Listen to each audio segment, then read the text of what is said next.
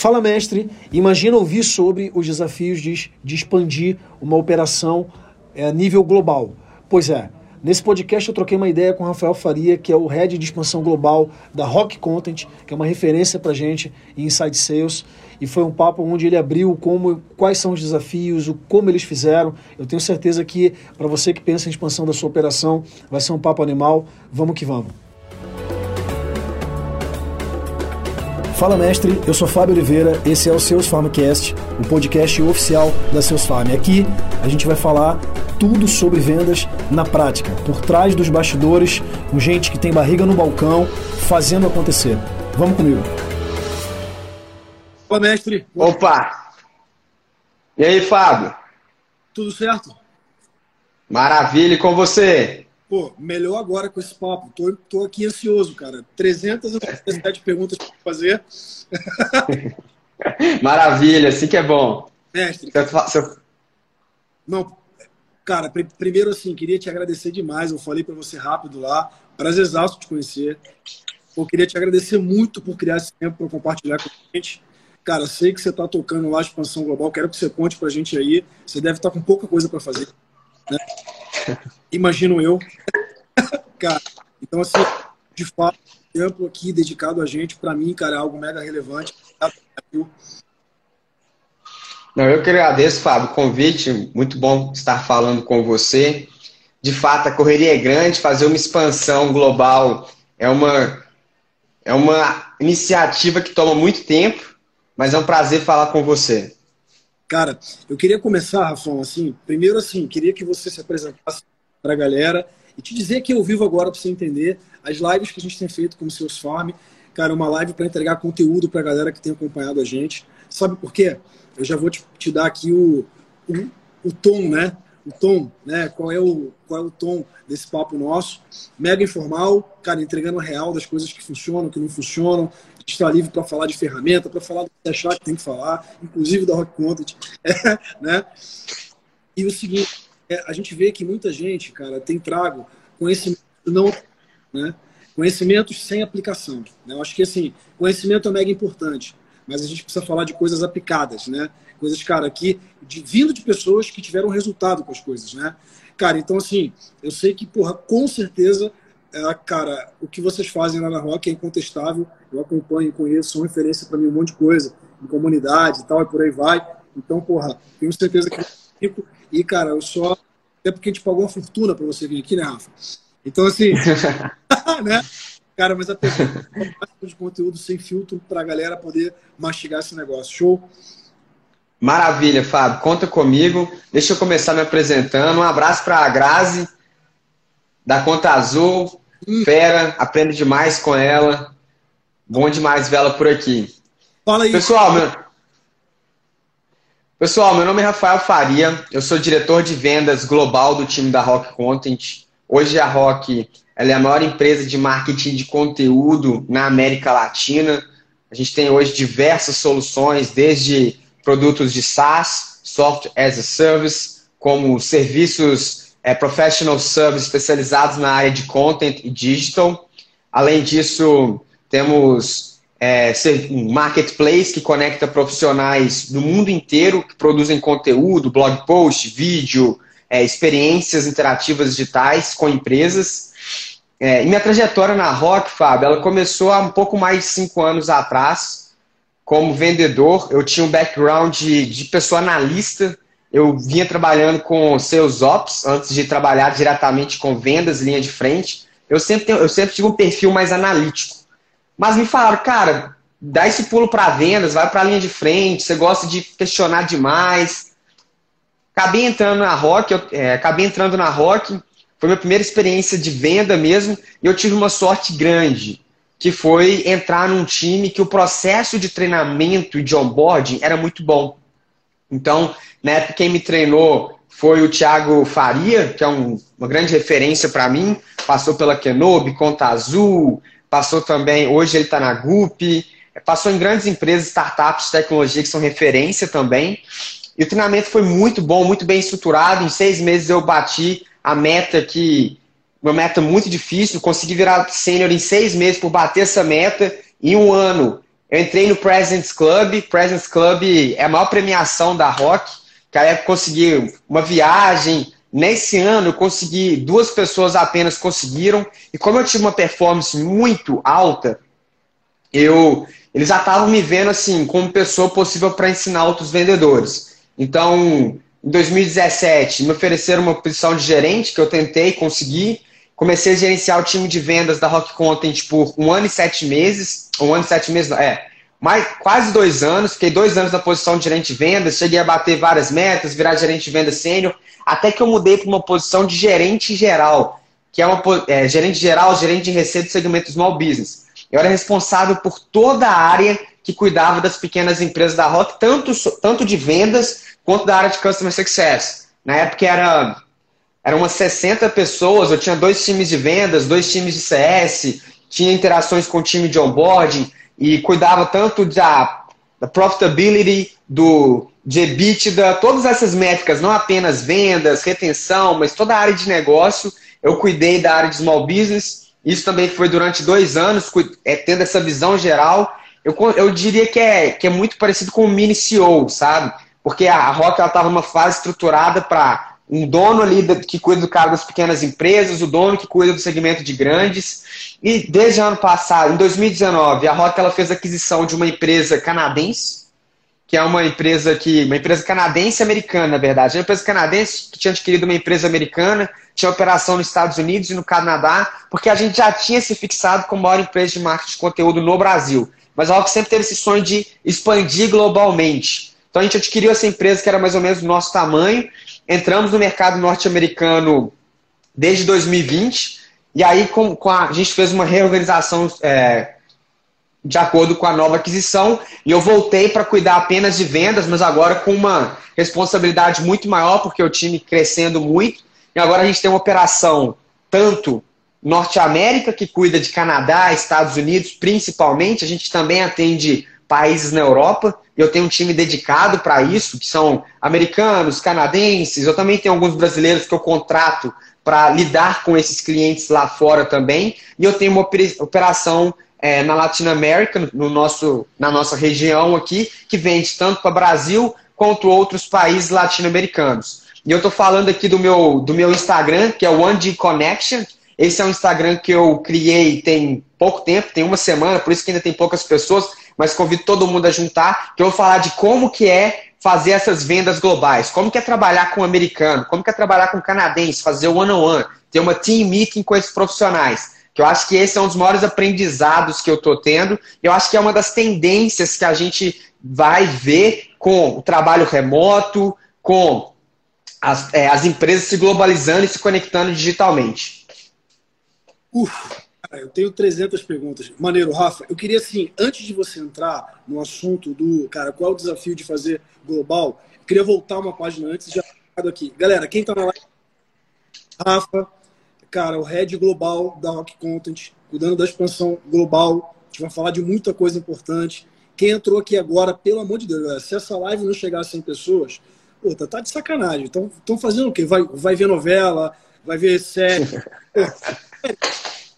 noite, sábado, fica aqui nessa merda para aprender, porque, cara, mar não tá para peixe, se não tá para peixe, a gente tem que ser melhor, tem que ser tubarão, aquela história lá, né, de sardinha tubarão. Então, porra, pelo amor de Deus, compartilha a live, chama a gente, fica atento, cara, curtiu, coração, para a gente interagir bem. Manda pergunta aqui no final, eu vou separar aí uns 10 minutos do, do Rafa para responder.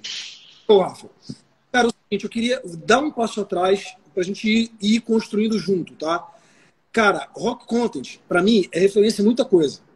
Uh, no conceito de marketplace que vocês criaram e de comunidade, e eu sei que tem é, comercialização nisso, monetizam isso. Fora os produtos, cara, né, que existem. Eu já fui cliente da Rock Content por várias empresas, né? Pela Masterdoc, por outras empresas e tal. Já, já consumi Rock Content. Quase todo empreendedor que eu conheço, quando começou em Bound, é, precisou, cara, fazer conteúdo Rock Content. Mas eu queria entender assim, primeiro, e você que participou pelo menos de cinco anos para cá, né, cara, você deve ter um histórico bom dentro disso. Como que foi, como que é estruturar é, numa operação tão complexa, no sentido de, cara, eu tenho serviço, eu tenho produto, eu tenho marketplace e tal, cara, como é que é como é que foi a estruturação de todas essas frentes de negócios, entendeu? Não sei se você tem esse storytelling, mas dentro do que você tiver, cara, eu acho que é um norte interessante para a galera, porque a grande parte das operações que a gente pega para ajudar, Rafa, é a gente vê que o desafio é esse: o cara quer fazer muita coisa e não consegue fazer nada, sabe assim? Então, pô, Ótimo. Eu acho que você tocou num ponto excelente, Fábio. Porque, como, como eu acabei de falar, a Rock, hoje, a gente tem muitos produtos.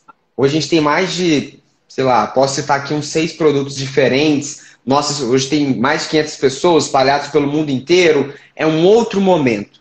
Mas desde lá atrás, Fábio, a gente já tinha um marketplace, a gente já tinha essa área de segmento que, que era uma área de serviços, de consultoria para o cliente. Então a gente já poderia dizer que o nosso produto nunca foi simples. Especialmente porque a Rock começou lá em, há oito anos atrás, é uma startup relativamente nova, assim. Acho que ela pegou a onda, chegou a ser uma das pioneiras startups, pelo menos aqui em Minas, mas ainda uma, ainda uma empresa, uma companhia que a gente pode considerar nova. E a gente teve que descobrir como que a gente educa sobre marketing de conteúdo, primeiro, porque antes de falar do meu produto, as pessoas elas nem sabiam o que, que era marketing de conteúdo. Então a gente tinha que ter um, uma educação clara, o vendedor ele tinha que ter uma educação clara sobre como educar sobre marketing de conteúdo. Pós esse marketing de conteúdo, como que a gente faz que o nosso produto, que é esse marketplace, junto com esses serviços de consultoria, o cliente ele entenda isso e ele veja como isso é fácil. E aí, voltando, prática. É, que você falou, você quer conhecimento prático. Como que a gente fez isso? Vendas consultivas. A gente fazia venda. E o que, que é venda consultiva, Fábio? Para o público, eu sei que você sabe, mas para o público que está aí. Venda consultiva, pessoal, não é só a pessoa, ela entrou em contato com a sua empresa, você vai e faz uma demonstração do produto. Não. O nosso processo comercial, Fábio, desde o início, lá de trás, porque a gente estava inovando no mercado, a nossa solução não era simples de entender, nem nós tínhamos que fazer uma venda consultiva que era entender quais eram os problemas do nosso público. Então a gente, a gente seguiu o modelo GPCT, que é um modelo de, de diagnóstico comercial, que depois a gente pode falar mais, que é entender os objetivos, entender o planejamento, entender o timeline de, de, para chegar nesses objetivos, quais são os desafios está impedindo lá, e com base nesse planejamento, nós sempre, a gente nunca já, nessa primeira call, já apresentava a nossa proposta. A gente entendia todos os desafios, bem a fundo, já falava, olha, marketing, falávamos sobre marketing de conteúdo, sem, sem querer falar sobre o nosso produto rock, e só depois, olha, esses desafios é marketing de conteúdo que você quer? Fábio, é, não, pelo que você me falou, é isso que eu estou precisando para minha empresa. Aí sim, nós íamos para um outro papo que é exclusivo para falar do nosso produto, mas com alguém que a gente já entendeu que tem uma dor que a gente resolve, que já viu que está procurando marketing de conteúdo. Por que, que eu estou falando isso? Você me falou, como é que você educava, apresentar todas essas soluções para o cara entender? Se eu quisesse apresentar tudo nessa primeira call, Fábio, não dava, cara. Quebrava. E, e, esse é o papel do vendedor consultivo: fazer a educação, fazer o cara percorrer a jornada da maneira fluida. Não, e tem uma coisa foda, é... que é assim: eu peguei um framework, no seu caso foi o GPCT, né, Go Planner, é, e usamos ele. Isso é foda, sabe por quê? Hoje a galera tem falado de tanta coisa, Rafa. Pô, fala de Spincel, fala de, de PCT Bunch, não sei o quê, e o cara quer implementar tudo, mas não usa nada de fato. Tipo assim, não adere ao processo nada. Mas eu quero te perguntar uma outra coisa nessa linha. Cara, eu tô realmente curioso, tá, Rafa? O que que veio primeiro, ovo ou a galinha? Não, brincadeira. Tipo assim, cara, o que, que primeiro? Nasceu primeiro a comunidade, o conceito de marketplace, depois da consultoria, Cara, como foi essa timeline de, das soluções tá. que na Rocket? Boa. Cara, quando a Rock nasceu, é, ainda não era muito. O que veio primeiro, né, de marketplace? O ovo ou a galinha? Veio o marketplace, já tinha pessoas. Era muito interno na época. Muitas pessoas internas produziam conteúdo. O CEO escrevia os primeiros conteúdos. Entendeu? Então, assim, é, o Diego, que era o Edmar na época. Então, inicialmente, os produtores de conteúdo eram, eram as próprias pessoas da Rock que iam produzir esses conteúdos. E, ao mesmo tempo, tinha uma pessoa montando a comunidade e movendo de interno para a comunidade. E ao mesmo tempo que estava adquirindo cliente. É, é muito aquela frase. É muito aquela frase. Tem um livro que eu gosto muito de empreendedorismo, de como montar uma startup, que é porque você fazer internamente não é escalável. Por isso que a gente monta um marketplace para a gente conseguir ser uma startup, conseguir atender milhares de clientes. Mas antes de você montar algo de escalar, você tem que entender o processo, dominar o processo. Então a gente começou fazendo em casa a gente uma coisa que não era escalável, entendendo como que é a produção, como que é, como que é o flow de produção. Primeiro pauta, depois a gente compartilha com ele, vê se ele aprova. Isso a gente tem que tentar fazer a gente mesmo. E depois que a gente foi dominando esse processo, ao mesmo tempo foi montando a comunidade e delegando, à medida que a gente ia adquirindo mais clientes, a gente começou a delegar para essa comunidade. Então é, domine o processo antes de escalar. Monte algo não escalável, entenda o processo, aí você consegue replicar isso em escala. Foi assim que a gente fez. Animal. Beleza, cara. Construíram uma puta comunidade, para quem não sabe, cara, entra lá de curiosidade no site, dá uma conta de a maior comunidade, né, Diego, ainda, né? É, é a maior comunidade Sim. de é, é, produção de conteúdo. Aí, assim, cara, tem a consultoria, tem os outros serviços, beleza. É, para só seguir uma timeline para você entrar, cara, de fato na expansão e quais os desafios que você tem hoje de expandir global, né? Cara, tu participou dos, de um dos primeiros times lá, é, porra, como você falou. Ah, fala para mim o seguinte, é, eu sei que o Diego, inclusive, cara, próprio, os conteúdos da Rocket educaram muito esse mercado de inside sales, né? Como que eu contrato, Sim. coisas de, cara, contrate vendedor em dupla, né, e tal. Tem vários conceitos que vocês cara, trouxeram, assim, né? É de, cara, para quem quer estruturar, porque pô, a gente vai falar de expansão global, mas tem muita gente aqui e que ouve a gente, Rafa, que está no nível inicial, sabe assim? Então, antes de chegar lá, vamos só falar um pouquinho sobre isso, é, porque eu queria te ouvir, porra, você é uma autoridade nisso, a Rock é. Cara, qual é a dica para iniciar? Né? Olhando hoje no nível que você está, eu sei que é até difícil pensar, lembrar lá do início, né? Mas, cara, se você puder um pouquinho passear sobre isso, porra, o que, que você diz para a galera que está começando, que quer estruturar agora? Cara, quais são as primeiras coisas que ele tem que olhar e fazer? E aí a gente vai depois para a expansão, pode ser? Tá. Eu acho que dá para acho que dá para explorar, dá para falar assim, dá para fazer uma live dedicada para como começar. Eu vou te passar, Fábio, os pontos principais aqui que eu considero se eu tivesse começando lá atrás, e, e é fácil responder essa pergunta, porque apesar da gente ter feito uma aquisição nos Estados Unidos e no Canadá, e a gente tem um time lá, já tem um time que já estava trazendo receita lá, mas a gente agora está investindo fortemente nesse time e a maturidade que a gente tem lá é diferente de processo que a gente tem aqui no Brasil hoje. Beleza? Então a gente está vivenciando um pouco de começar também várias coisas nesse time por lá. E a primeira coisa que eu digo é, se você é um. Depende de posição que você está, mas se você é um fundador ou se você é um líder, é.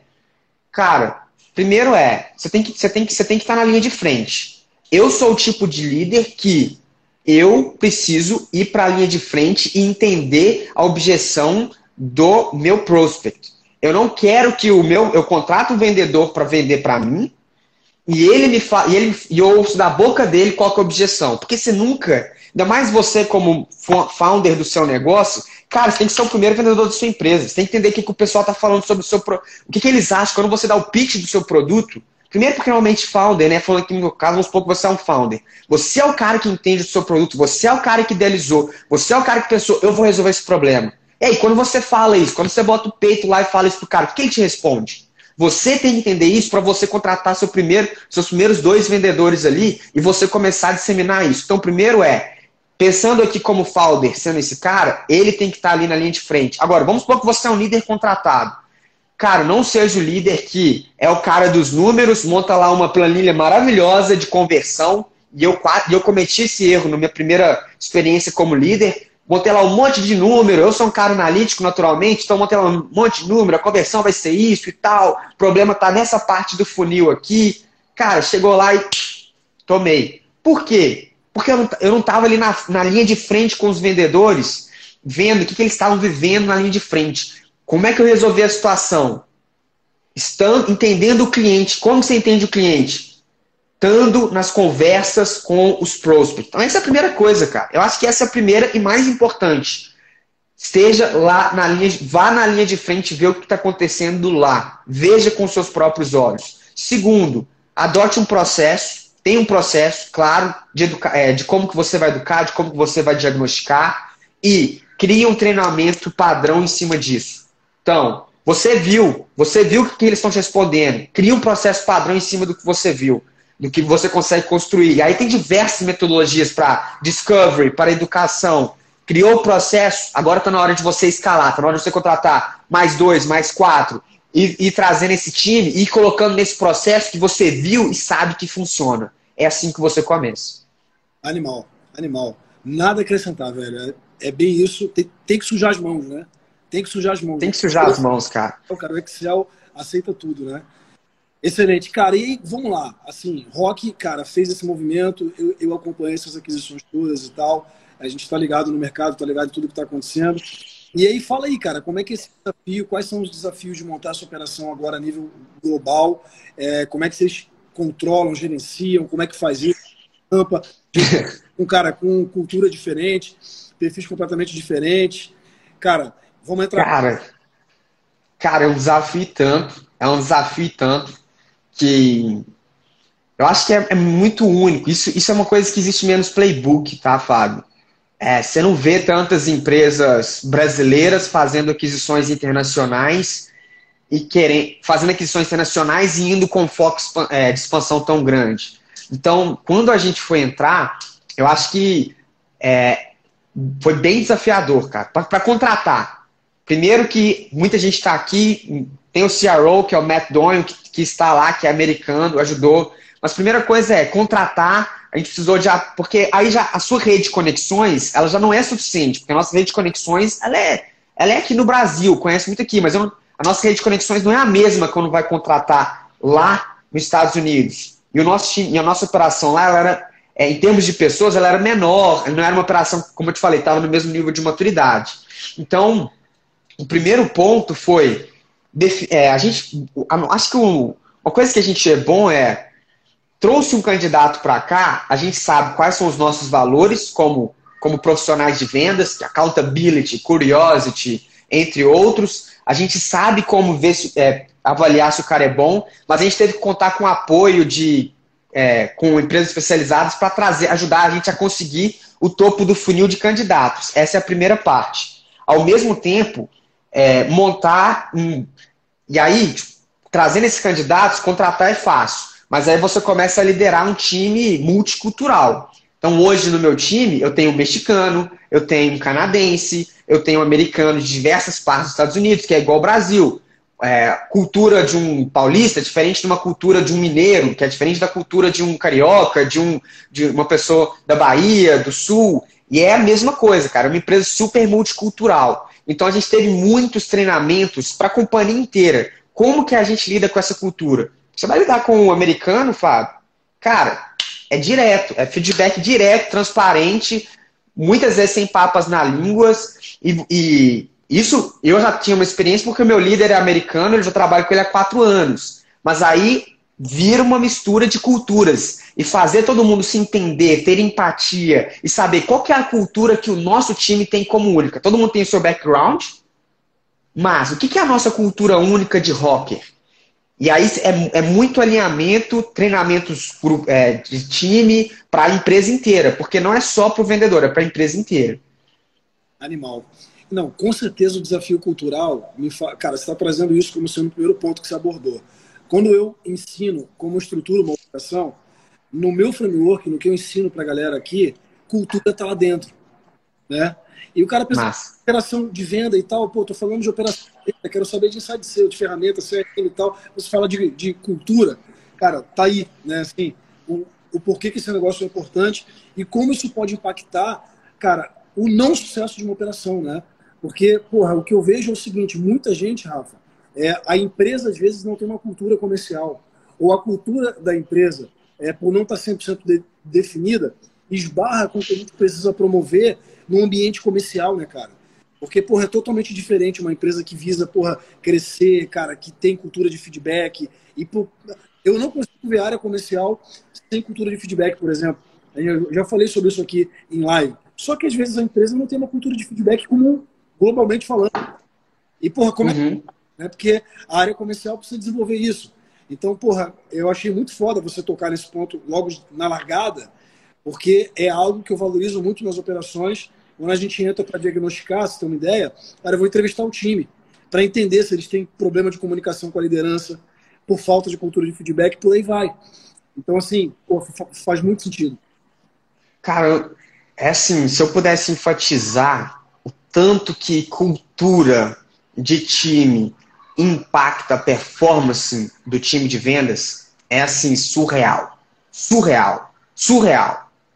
Se você tem uma cultura forte, Cara, assim, eu sou mais. Você tem uma cultura forte, bom treinamento, um time engajado, cara, você não precisa planilhar nada. Vai dar certo.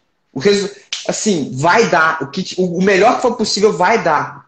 Você pode ter a melhor planilha do mundo. Fazer ali, ó, putz, fiz o planejamento perfeito, mais lindo, nos detalhes. Cultura do seu time é fraca, nunca vai chegar naqueles números que você idealizou. Então, não, Manda ver. Não, não, não. Eu quero que você aprofunde nisso. Tipo, tipo assim, quais são, se você tivesse que tangibilizar a cultura para a gente, e quais são uh, os rituais de gestão e liderança que vocês fazem para garantir essa cultura para a galera? Legal. E, e para falar um pouco sobre isso, Fábio, eu vou te contar da minha história como minha primeira experiência de líder de vendas, lá em 2017. Como eu te falei, eu falo de planilha, não é porque isso não é importante. Eu sou o cara analítico, eu sou o cara de dados, eu sou o cara de olhar muito isso. Esse é o meu perfil natural. E eu tive que olhar para o outro lado e ver o quanto que o outro lado é fundamental para o meu sucesso. Então, meus primeiros dois meses de vendas é o Rafael lá, fazendo planilha, vendo por que, que o time não estava performando lá do jeito como deveria, mil problemas tudo mais. E os resultados não vinham, falando, fazer isso, aquilo, os resultados não vinham. Cara, não deu certo one-on-one -on -one com o meu líder na época, que era o Matt Donio, que é o CRO hoje da Rock Content. Ele falou, Rafinha, cara, cria um exército de Rafinha. Cria um exército de Rafinha. E eu falei, como assim? Como assim? E ele foi fazendo vários questionamentos e me desafiando. Eu falei, cara, eu preciso fazer um time que não necessariamente pensa como eu, mas eu preciso criar uma cultura. Qual é a minha cultura como líder aqui? Porque cada um estava indo por uma direção. E aí o que, que eu fiz? Primeira coisa, eu, eu marquei uma reunião de time, falei, galera, nós precisamos criar um nome para o time. O que, que representa a gente? Na época o nome que saiu era Lobos. Por que Lobos? Porque a gente andava em matilha. A gente era um grupo, assim, nós, vamos, nós somos unidos, nós vamos andar em matilha, é lobo, nós vamos andar em lobo, nós vamos devorar tudo, estamos juntos.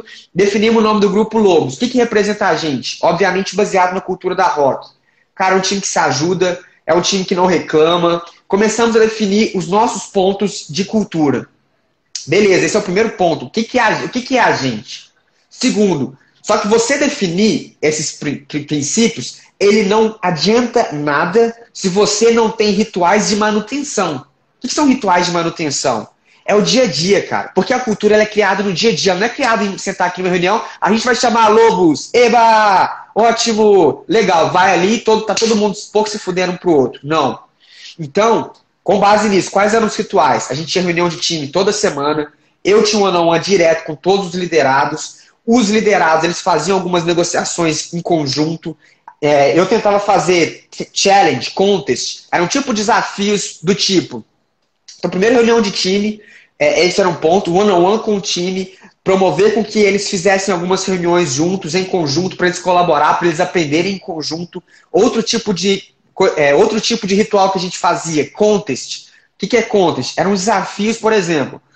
A primeira, é, se o grupo, se a gente, todo mundo aqui, criar 30 oportunidades até a metade do mês, eu vou trazer, eu vou comprar, sei lá, churrasco pela minha, na minha conta. Cara, isso eu acho que era um dos maiores retornos sobre investimento que eu já tive como líder. Eram os contas que eram desafios que eu dava para o time e todo mundo tinha que bater para a gente atingir. E isso promovia o senso de grupo, o senso de vamos lobo, vamos lobo. E aí, com base nisso, às vezes eu conseguia mil reais. Aí vamos supor, ó, vou liberar mil reais pro grupo pra gente gastar com o que a gente quiser, se a gente atingir tal número, todo mundo junto, até tal data. Aí a galera já começou a querer comprar cadeira de executivo para o melhor vendedor. Aí a, cultura começa a nascer dali. Quando, quando você começa a criar esses rituais que o time precisa colaborar e você tem as reuniões para ir acompanhando. E uma outra coisa é, você, você monta o desafio e você tem você como líder, você tem que fazer, você tem que fazer a manutenção disso. O que é manutenção disso?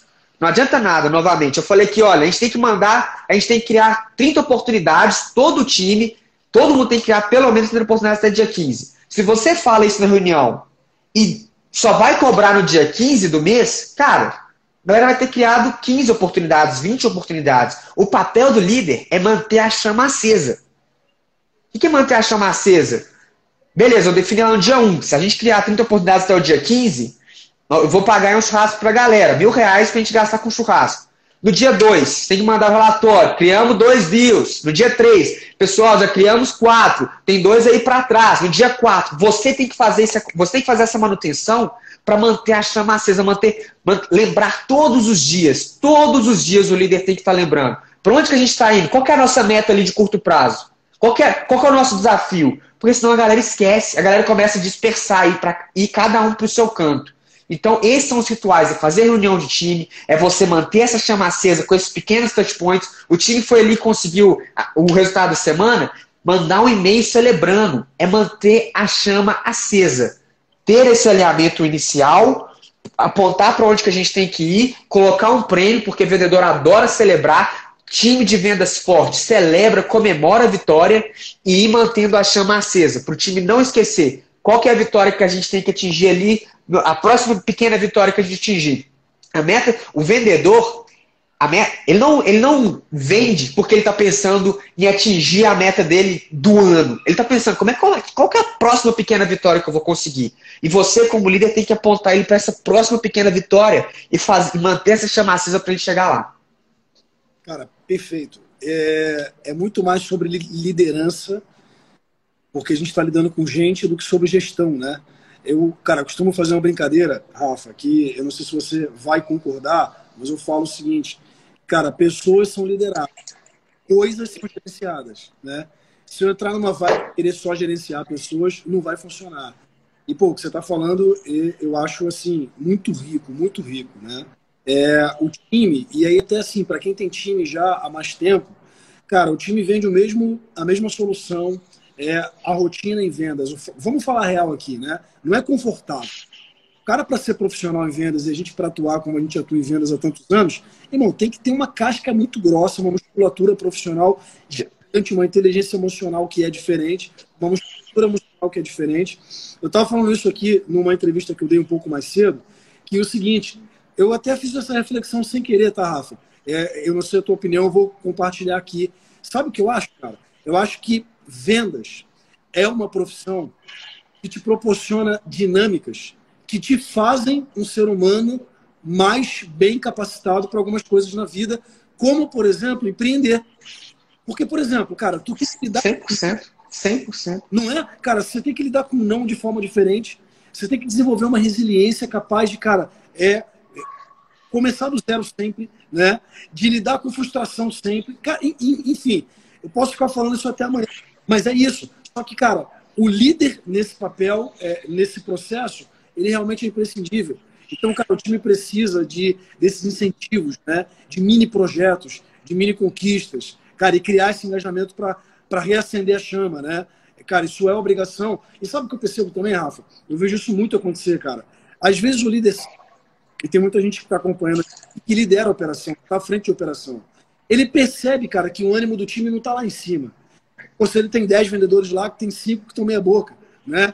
E, cara, às vezes a gente evita o desconforto de chamar para perto e, cara, eu quero resolver esse problema, né?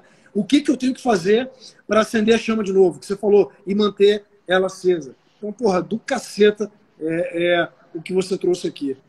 Muito foda. Exato. E ó, você tocou nesse ponto de vendas pre prepara as pessoas. Cara, eu sou 100% esse pensamento. Eu acho que tinha um professor meu, que foi um mentor, ele falava todo mundo deveria trabalhar com vendas alguma vez na vida. Porque vendas, de fato, te prepara para a vida. Te prepara para tomar um não. Te prepara para você ter uma vitória, você sentir a melhor, o melhor vendedor. Cara mais foda, pessoa mais foda. No outro dia, cara, virou o mês, você tá no zero de novo. E a vida é isso, cara. A vida é ciclos. Você tá no ciclo que você tá super bem. E no outro ciclo você tá mal. As pessoas podem olhar pra gente, Fábio, você aí, um cara sucesso, com empresas legais, com uma história super de sucesso, às vezes olhar para mim, pô, jovem, conseguiu diretor comercial. Cara, deixa eu te falar. Eu não vivo de sucesso, não. Se você visse cada tombo que eu levo, cada. Eu tive várias vitórias legais. Mas, cara, eu tô começando outro, outra operação nos Estados Unidos. Eu não venci ainda. E eu vejo isso para mim, cara, eu tô só no começo. Eu acho que vendas é isso, cara. Você teve uma vitória, você conquistou, nossa, é o maior do Brasil, ótimo. Agora você é o maior do, da América, do, do Norte América, e depois você é o maior aqui, nunca para. Se você tem essa mindset de sempre mais, sempre mais, eu acho que vendas é isso, cara. Não desistir, resiliência. Cara, eu acho que o Rodrigo fez uma ali, a Sam também fez uma pergunta. Rodrigo, eu peguei a dica do churrasco, tá, Rodrigo? Só para não deixar passar em branco, viu? É que o Rodrigo seus fome, né? Então, lá, na, lá, na, lá no Beijão Samela. E assim, cara, ele. Eu vou pegar um gancho para a pergunta dele, que é qual valor que você acha que é, que é o principal, vamos dizer assim, né? Qual é o primordial dentro de, dentro de uma equipe? Eu quero emendar um comentário nisso que você falou, Rafa. É, porra, você vê como é foda, né? Talvez tenha gente que tenha entrado aqui, até eu mesmo, pensando que a gente ia falar de técnica, de ferramenta e tal, e no final é muito mais sobre ser humano, né? E eu, e, eu acho que não é à toa, porque é muito mais gente do que processo, muito mais gente do que coisas. Eu defendo isso, tá, Rafa? E aí eu quero emendar em uma coisa. Para mim, tem uma coisa, tem uma coisa em vendas, em, em, em, empreendedorismo, porque eu acho que são coisas que se relacionam muito fortemente, sacou? Cara, que é como eu lido com os desafios. Eu estava numa live esses dias, Rafa, e uma pessoa entrou e fez uma pergunta que, que eu respondi, que é assim: eu quero ser um líder. O que, que você me dá dica para eu fazer para eu poder ser um líder? Aí eu fui, cara, e respondi, pô, não tinha outra resposta. Tá ouvindo, Rafa? Deu uma travada? Cara, Tô. eu não tinha outra resposta. Falei, cara, você quer ser líder? Então seja. Tu não precisa ter o título para ser líder. Porque, cara, ser líder, nessa linha que falou, Rafa, é se ferrar pelos outros, é se doar muito mais, é trabalhar muito mais, é não ter reconhecimento, porque assim, se dá certo, o mérito é dele. Se dá errado, a responsabilidade é tua como líder. Ninguém vai voltar uhum. e falar, porra, obrigado pelo que tu me ensinou. Isso não existe. São raríssimas as pessoas que voltam para trás e te agradecem pelo que tu fez. Né? Grande, par grande parte das vezes não tem reconhecimento, não tem, cara, tem muito mais frustração, porque tu investe em pessoas e então, porra, isso aí que você está falando, cara, para mim, eu acho que assim, qual é o tamanho da tua capacidade em lidar com desafios, né? em lidar com frustrações, em, cara, em lidar com o que não funciona e permanecer, cara, firme, querendo crescer, querendo realizar, querendo entregar. Eu acho que isso, para mim, cara, é um, é um ponto fundamental. Qual é a tua visão, cara? Cara, você perguntou assim, qual que é a habilidade é, fundamental que, e tem a ver com isso, Fábio, e é uma habilidade, uma, é uma habilidade comportamental, na verdade, não é uma habilidade técnica. É uma habilidade comportamental que a gente tenta avaliar e que ela funciona. Porque eu acho que bons vendedores, se a pessoa, ela, se bons vendedores têm constância, eu acho que ela, a tendência dela se desenvolver para ser um líder acaba sendo natural. Bom vendedor, ele acaba desenvolvendo vários skills como escutativa, como empatia, que te prepara para ser líder, tá? Mas tem uma, tem uma que eu gosto de reforçar, que a ver com essa resiliência, com essa lidar com frustração, que chama accountability. O que é accountability? É, é ownership. É você, quando você cair, quando você tropeçar, quando as coisas derem errado, é muito simples, cara. Porque quando as coisas derem errado, é muito fácil pra gente colocar a culpa. Não tinha oportunidade suficiente a pessoa não me entendeu, é, não me deram materiais suficientes para eu conseguir vender tal produto. Agora, são poucos os que batem no peito e falam: eu poderia ter feito diferente, a culpa é minha, eu vou mudar, eu vou fazer diferente. Eu acho que líder, cara, ainda mais que o resultado direto não é seu, porque o resultado de um líder de vendas Não é o resultado seu, é o somatório do que seus vendedores estão trazendo. Você não está mais na linha de frente vendendo. Você não é quem vende mais. Então, é muito, eu já vi muitos líderes de vendas, Fábio. O que, que eles fazem? Eu, porque eu já liderei vários, eu felizmente tive ótimos, mas um, um comportamento que às vezes acontece é o resultado não está vindo e você começa a delegar responsabilidade para outras coisas. Eu acho que accountability é um ponto fundamental. Quanto que você se autorresponsabiliza pelo, pelos fracassos que acontecem? Eu acho que isso é um ponto fundamental para quem quer ser líder. Você chamar no peito. E eu acho que assim, tem, tem outro ponto sobre ser líder. Galera, vai mandando as perguntas, porque a gente vai já já começar a responder todas, viu? Manda aí pergunta boa, viu, galera? Para a gente selecionar aqui as melhores. Seguinte, Rafa, sobre liderança tem um ponto. Porque eu, que eu tive que fazer com os times que eu já gerenciei. Tem gente aqui que é líder hoje, que já foi time meu e tal. Qual é o lance?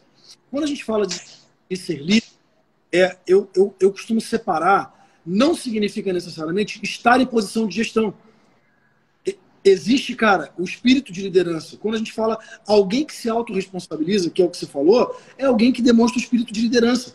Né? Porque ele se preocupa com, com cara, todo o contexto ao, no, no entorno dele. Ou seja, não exatamente de gestão, mas eu posso influenciar positivamente o ambiente à minha volta. Eu posso ser um cara que forma pessoas que compartilham conhecimento.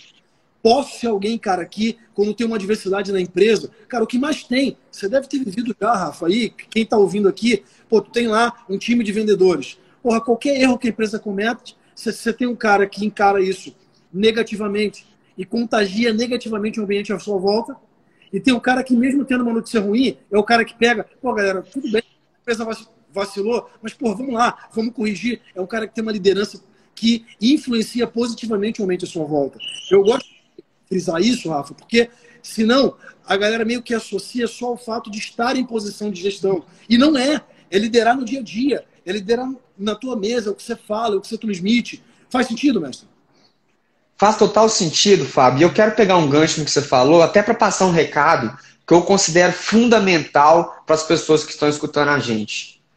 Especialmente porque você fala com muitos com empreendedores, com líderes, com profissionais de vendas. É, e um ponto que eu acho fundamental, Fábio, é a gente, como vendedor, a gente vai ter problema demais Vai ter, vai ter uma hora que você vai vender um produto e a empresa não te passou os materiais suficientes. Alguma coisa aconteceu, você vendeu alguma coisa, deu algum problema, ou o atendimento não foi o que ela esperava, isso te frustrou, ou você precisava vender um tal produto e você precisava da colaboração de uma pessoa de produto ou de serviço, ela não te deu a resposta a tempo e você acabou perdendo a negociação. Isso vai acontecer. Às vezes coisas que não estão no seu controle. Só que aquilo que você falou, cara, qual que é o comportamento de um líder e que tem que ser o comportamento de um vendedor? Porque a liderança ela não começa, você não começa a ter accountability depois que você vira líder. Você apresenta isso na hora que você é profissional individual. E é por isso que eu vou te promover para líder. Eu não te promovo para líder porque se eu te promover para líder você vai ter comportamentos de líder. Eu vou te promover para líder porque você já está tendo comportamentos de líder como, como contribuidor individual. E o que é esse comportamento de a empresa errou? Beleza, é o que você falou. Tem um profissional que fala o seguinte: pô, o cara de serviços não me entregou coisa no que eu precisava. E tem um cara que vai fazer isso, tem outro cara que vai fazer o seguinte: cara, de fato, não aconteceu. O cara vai lá, vai trocar ideia para prevenir que isso não volte a acontecer. O cara não tinha todos os materiais, ele vai procurar outras pessoas na companhia, vai construir ele mesmo. Quantas vezes, Fábio, eu já a gente já teve que construir do zero. Os vendedores que me, eles construíram os próprios materiais para educar o resto do time. Não foi a companhia é, fornecendo para eles. E é o recado que eu quero passar para você que está escutando. Você quer trabalhar numa empresa que está em crescimento acelerado, como a Rock, Seus Farm e outras grandes empresas, startups estão nascendo, empresas grandes, as coisas não são bonitinhas, elas não vão acontecer de um jeito maravilhoso, tudo vai cair na sua mão. Você vai ter que ter resiliência e você vai ter que saber lidar com isso e, beleza, não está do jeito que eu quero, como que eu faço acontecer? Como que eu pego as coisas e eu ajudo essa empresa? Aprenda isso, porque senão você vai entrar, você vai esperar um ambiente muito organizado, as coisas chegando até você e você vai se frustrar. Porque muitas coisas eu vejo acontecendo entrando na rock é as pessoas imaginar, vou entrar na rock, tudo tá certo, tudo tá, tudo tá perfeito. E não tá, a gente está evoluindo cada dia. Hoje tem um monte de coisa para a gente melhorar. E eu acho que a accountability, as pessoas que vão ser líder, elas, elas agem nesses problemas aí. E elas não ficam falando, é isso, é, problema tá aqui, problema tá ali. É. Cara, o lance é que é, eu, eu acho que tem valores fundamentais. Galera, a gente vai começar a responder as perguntas, tá? Tem valores fundamentais que conduzem o que a gente faz.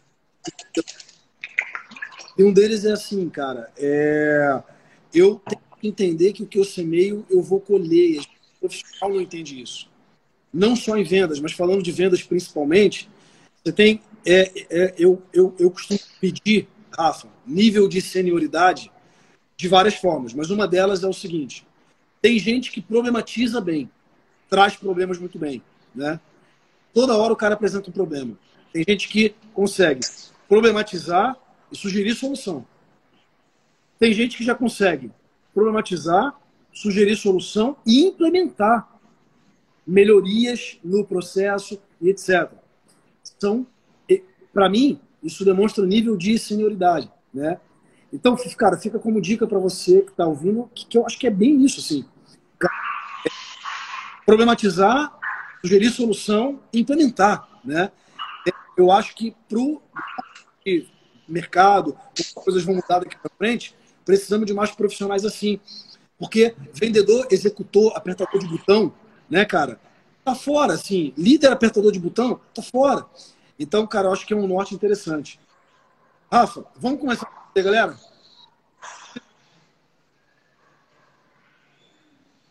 Tem uma pergunta aqui, cara, que a Samela fez, eu achei bem bacana.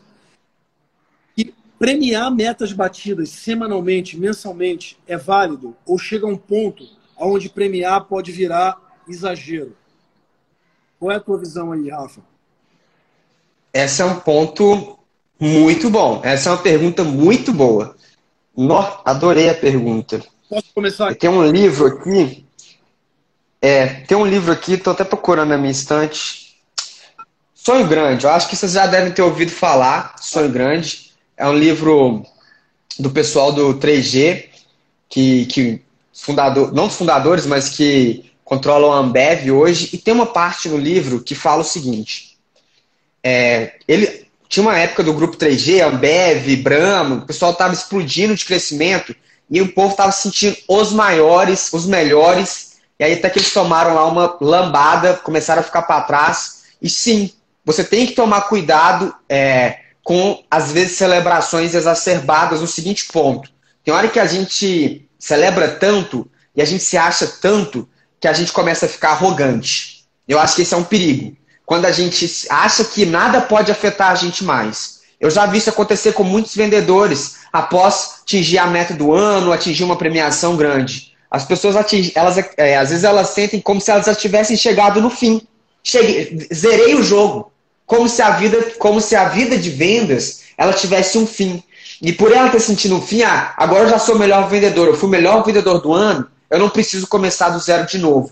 E eu acho que é esse o perigo que você tem que tomar. Não é necessariamente a celebração, mas se você, se você às vezes Cuidado com criar uma cultura de que, porque você atingiu alguma coisa grande, você teve uma grande conquista, isso significa que você pode ser arrogante e que você não pode ter uma queda lá na frente. Se você chegar a algum momento que você está percebendo, nossa, o nosso time está se sentindo maioral demais, que nada pode afetar eles, isso pode ser uma armadilha para você.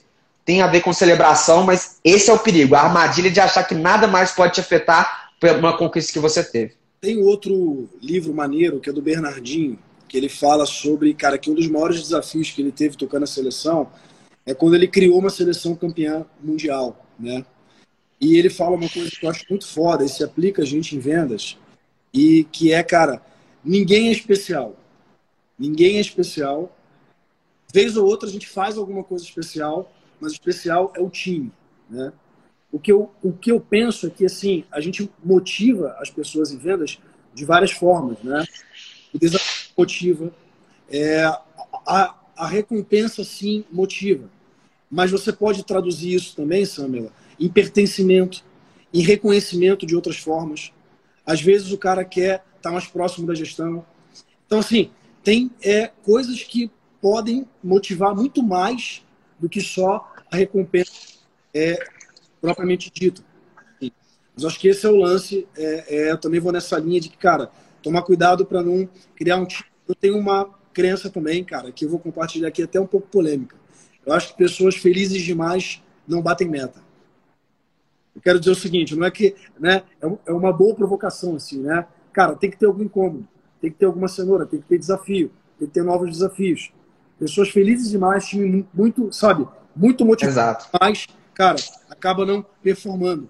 É um mix. Você tem que desenvolver um time capaz, é, é, é cara, que não só comemora quando algo vai bem, mas que reage muito, muito positivamente quando algo está mal, né? a partir do momento, a partir do momento que você sentiu que você finalizou, você chegou no fim, acabou. Você não vai ter essa cenoura, você não vai ter essa provocação interna de preciso ser o melhor de novo, preciso ser melhor. Você sempre precisa se chama, preciso melhorar, preciso ser melhor. Partir do momento que você acha que você já chegou lá, que você não precisa aprender mais, acabou. Você está numa armadilha e é um grande perigo. Sim. Cara, tem uma pergunta do, do, do Bruno aqui. Uh, você tem um vendedor que top performance na equipe, mas você acha que ele, ele não traz soluções, como a gente falou aqui, né, de melhorias e tal. Qual é a dica? Quer, quer começar aí, mestre? Cara, esse é um ponto bom. Eu já passei por isso mais de uma, mais de uma vez como líder. É impossível você não bater nisso. É, e os motivos podem ser variados, tá, Fábio? Uma coisa que acontece muito é cara, ele, às vezes, é seu melhor vendedor, mas ele não é aquele cara team player, não é o cara que está contribuindo. E aí, o pior medo que pode. A, qual que é a tendência a acontecer?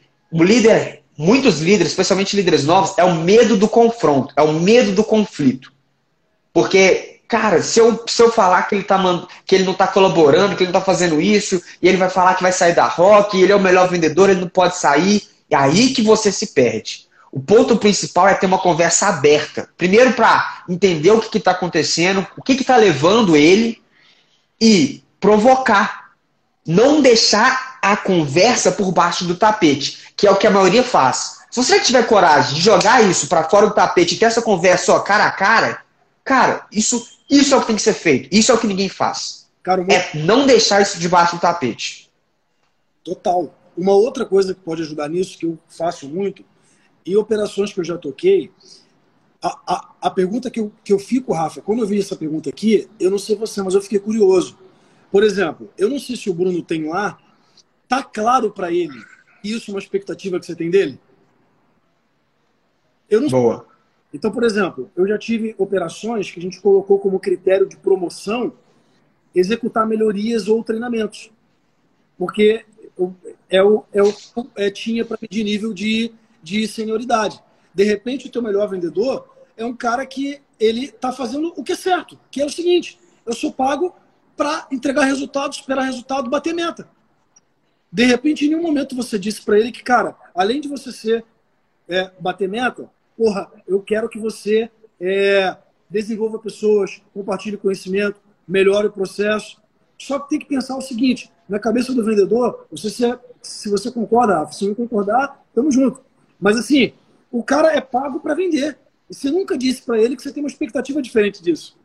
Então, para que, que ele vai tirar a atenção dele disso se não tiver um porquê? Então, se você quer desenhar um plano de carreira, por exemplo, cara, eu quero que você, eu quero é, que você um dia seja, seja líder, ou que você vá para sênior e tal. Se tiver um porquê e você deixar claro quais são as expectativas que você tem, Cara, eu quero que, além de bater tua meta, você melhore a área, melhore os processos, desenvolva pessoas, faça treinamentos, mas tem que ter um porquê. Se isso nunca foi alinhado, vai ser difícil tu tirar o cara do que ele faz bem, né? Então, eu acho que é outro ponto que eu olharia. Faz sentido, mestre? Faz, faz sentido. E eu, adicionando o que você fa está falando, Fábio, duas coisas. Primeiro é, como você falou, alinhar a expectativa. Por isso que a primeira coisa é entender o que está acontecendo.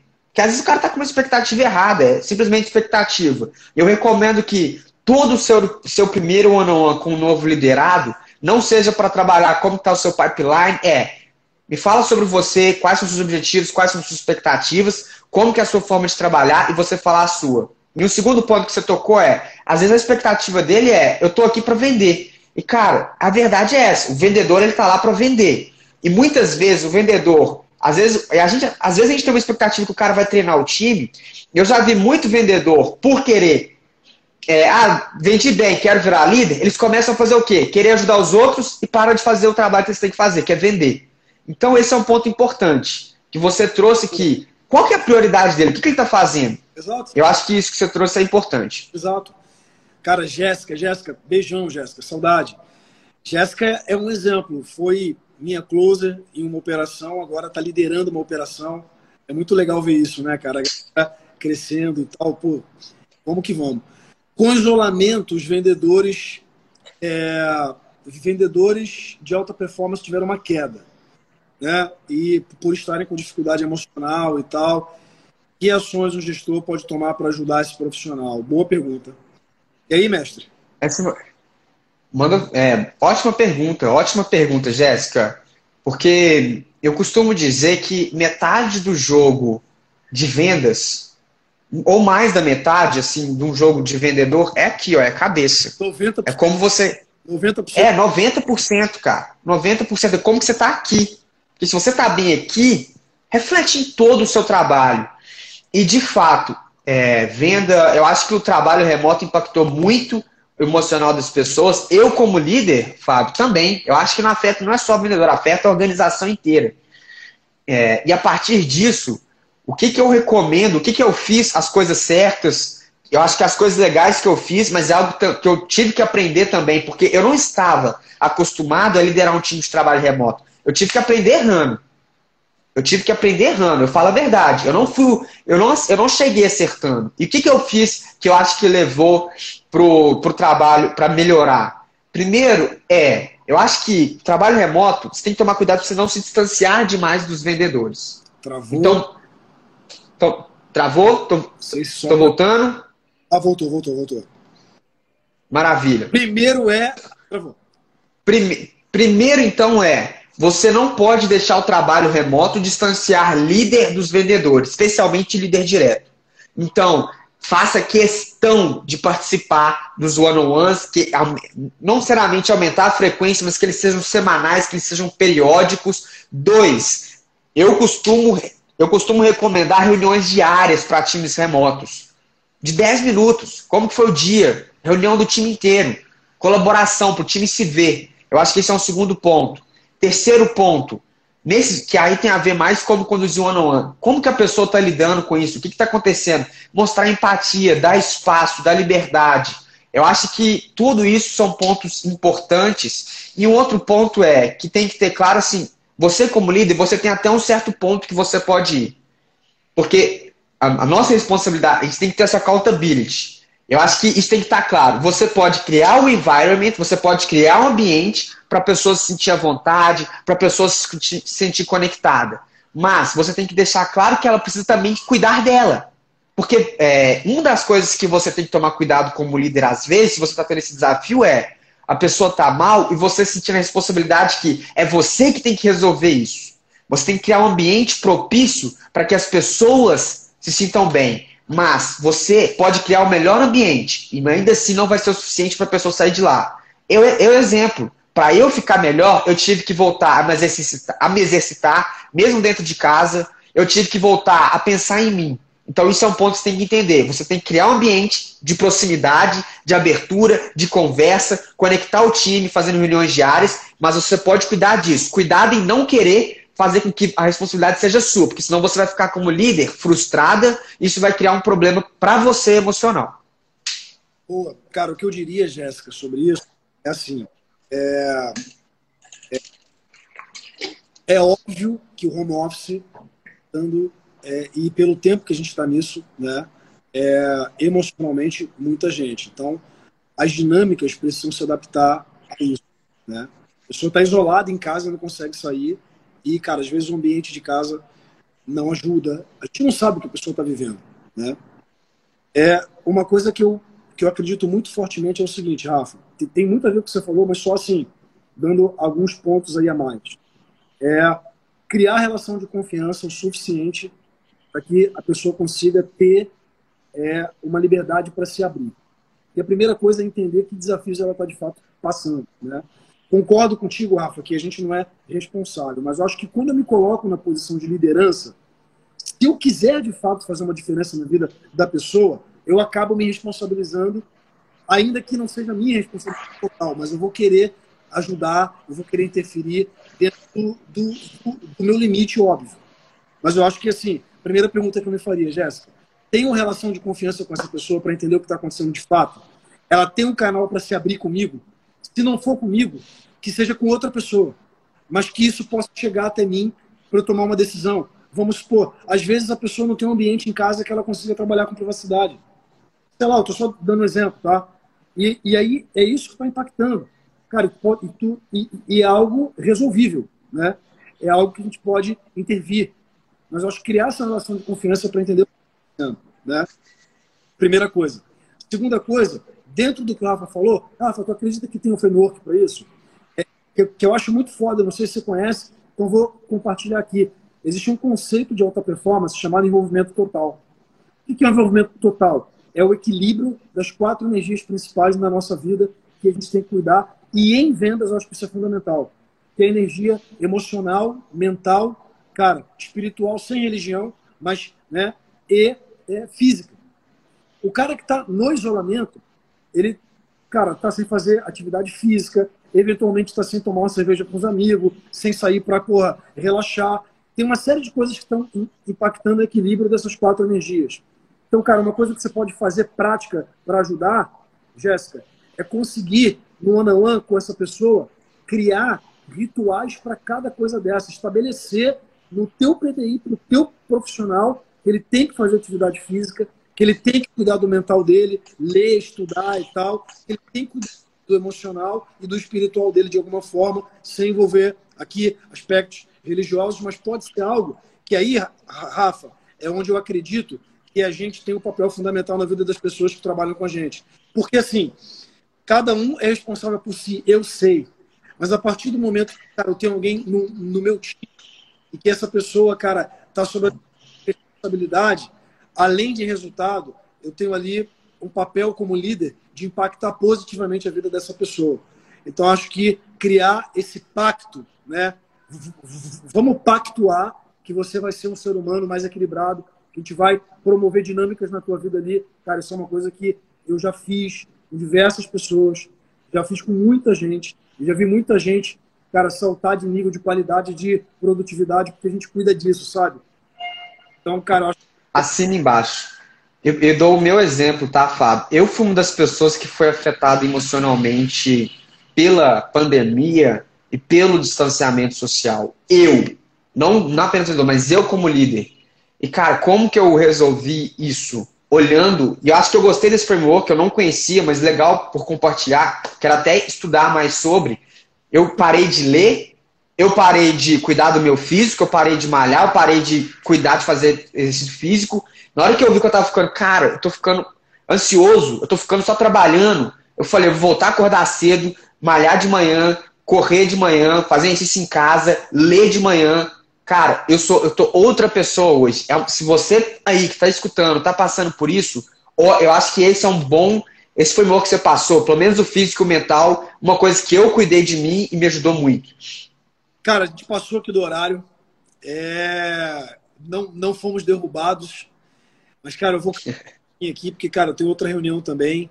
É, as outras perguntas, galera, a gente dá um jeito depois de dar uma, dar uma respondida, mas assim, deixa eu ver se tem alguma aqui que a gente. Uh, cara, oscilação de resultado, a gente já falou em outras lives. Dica para melhorar o desempenho no home office, cara, um pouco do que a gente já abrangeu aqui. Vamos caminhar para o fim, né, cara? Que papo animal, hein, Rafa? Puta que, cara, que energia.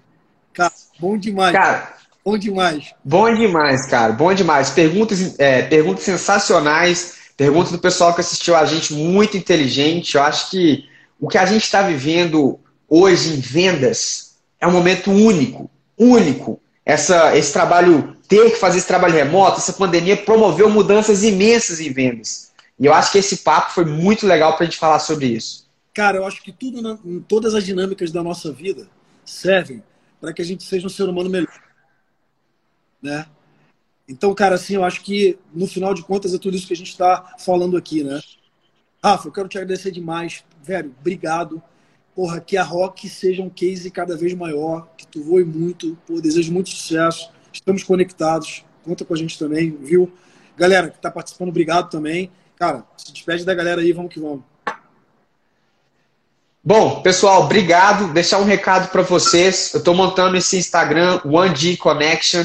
Eu vou compartilhar sobre dicas. Se você quiser trabalhar com vendas globais, vendendo para o mundo inteiro. Vou entrevistei, acabei de entrevistar o Davi da HubSpot, um vendedor trabalhando para uma empresa americana lá da Colômbia. Quero muito explorar isso. Vem com a gente para você conhecer como que é esse mundo de vendas global, que é uma tendência que tende a conhecer agora que é o trabalho remoto. Eu tenho vendedores trabalhando, vendendo para o mundo inteiro, e é uma forma aí bem legal. Fábio, cara, imenso prazer estar participando com você. Isso é uma referência, isso é foda. Seus pais, desejo todo sucesso. Vamos crescer junto, irmão. Obrigado pelo convite. Galera, beijo no coração, Rafa. Valeu, tamo junto. Abração. Abraço. Tchau, tchau, pessoal. Esse foi mais um episódio do Seus Farmcast. Se você curtiu, segue a gente lá no Instagram, arroba seusfarm. E se você está no Spotify, clique em cinco estrelas, curte a gente. No Google, quatro estrelas. E vamos que vamos.